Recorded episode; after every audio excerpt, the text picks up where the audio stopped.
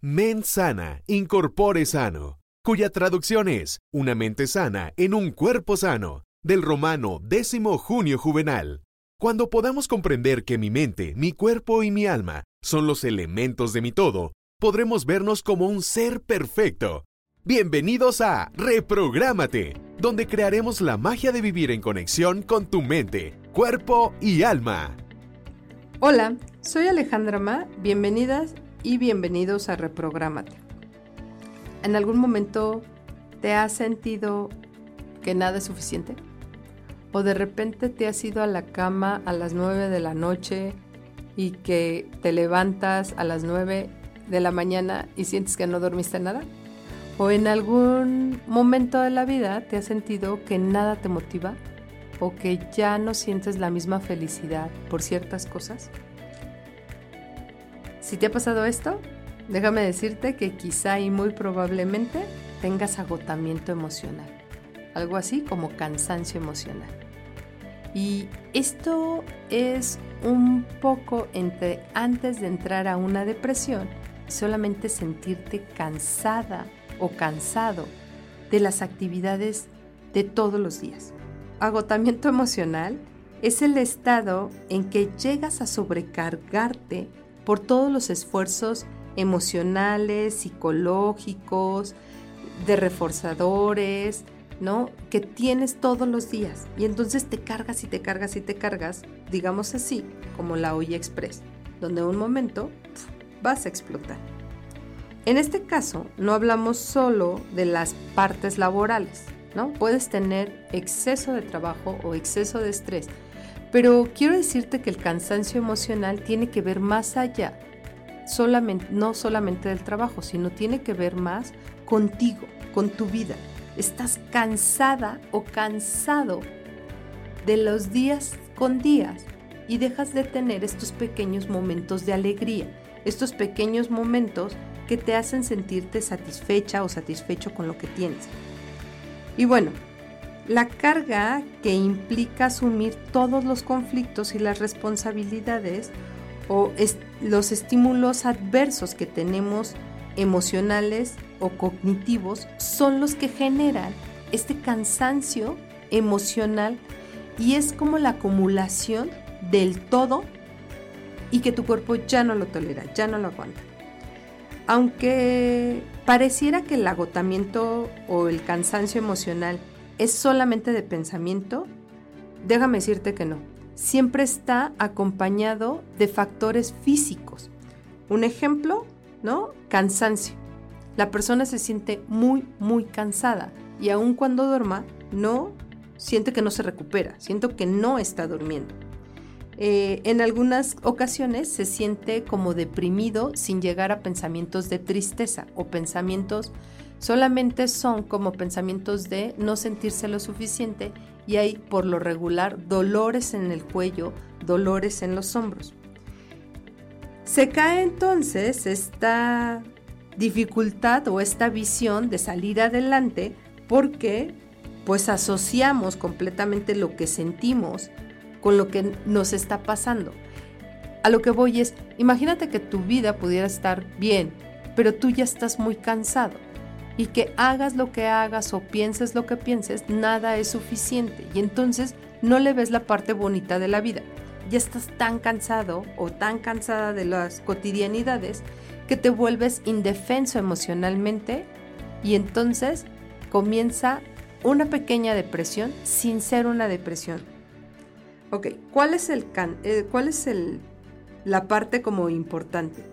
Pues que a veces en el agotamiento emocional, no vemos otras salidas, no encontramos otras maneras de perspectiva o de visión y que entonces le damos el día a día la, la parte de no me interesa y no quiero salir adelante. Y bueno, el agotamiento emocional se origina casi siempre con las consecuencias del desequilibrio que tenemos en lo que damos y en lo que recibimos. Yo puedo dar mucho, hacer muchas cosas, pero sentir que todo esto que yo hago no es suficiente.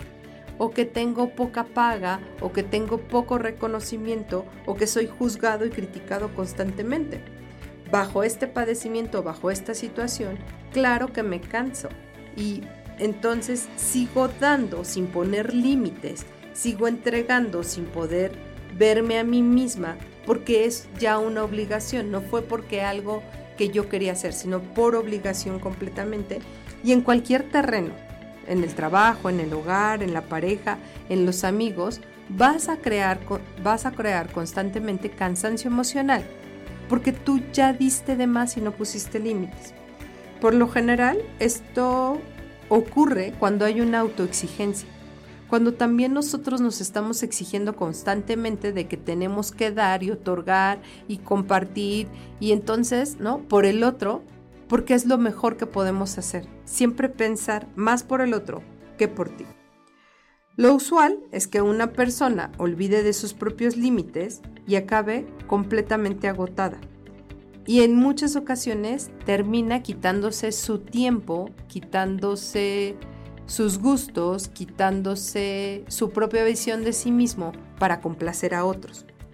Y al mismo tiempo no recibe el reconocimiento que quiere o no recibe la reciprocidad que requiere en una relación. Y entonces, de esta manera, la narrativa que envuelve todas estas situaciones pues es un cansancio. ¿Por qué? Porque yo doy, otorgo, acompaño, entrego y todo lo que me regresa es poquito. Y vaya, no tiene que ver con la situación económica o no tiene que ver con la situación de eh, proporcionalidades de un regalo. Tiene que ver porque yo siento que doy demasiado y que el otro solamente me está dando pequeñeces, que el otro no me está dando lo que yo necesito. Ok, los primeros síntomas del cansancio eh, emocional tiene que ver, uno, con el cansancio físico. Tú te sientes muy, muy cansada o muy cansado tú te sientes completamente agotado, que duermes y no descansas, o que comes y que no te llenas, o que es más importante dormir antes de que comer. El siguiente es que tienes pereza. ¿No? Hay cosas que no nos causan pereza, hay cosas que dices, ah, ya, voy a ir al cine, eso no me causa pereza. O hay situaciones de una salida, una diversión, una fiesta, esto.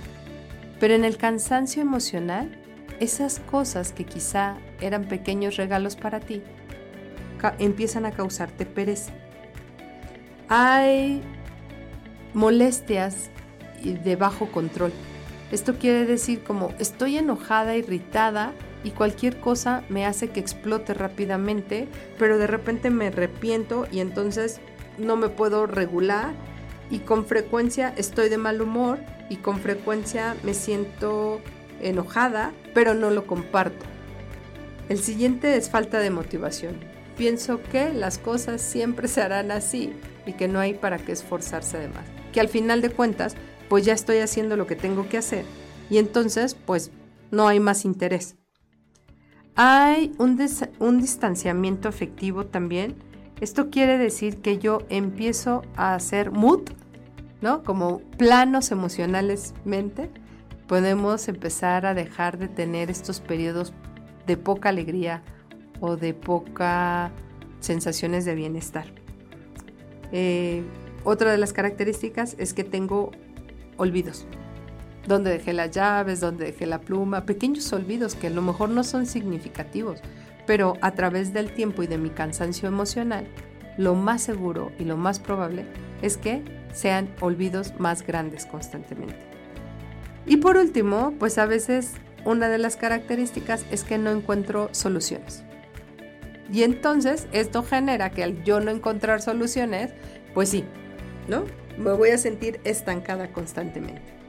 Ok, y me vas a preguntar, oye Ale, ¿cómo salgo del agotamiento emocional? ¿Cómo salgo de aquí, de este cansancio? Punto número uno, la mejor manera de superar el agotamiento emocional es, por supuesto, descansando vete de vacaciones, tómate el día, quédate en tu cama acostada o acostado y dormido, date un día para ti, para hacer simplemente lo que tú quieres. La única manera en que vas a poder de sentirte con energía es porque ya descansaste. Esto es normal. Tú no descansas, tarde o temprano tendrás que descansar. Y si estás agotada es porque también ya estás cansada físicamente. Requieres descansar. Las exigencias de los demás pueden durar años. Pero si no pones límites, si tú no pones límites hasta lo máximo que puedes dar, entonces todo mundo podrá venir y abusar y tú aceptarlo. El poner límites no está mal, el poderle decir al otro no quiero, no te ayudo, no estoy dispuesta, en este momento no, no te hace ser una persona grosera, te hace una persona que pone límites. Y las personas que ponemos límites también estamos o somos creados con inteligencia emocional.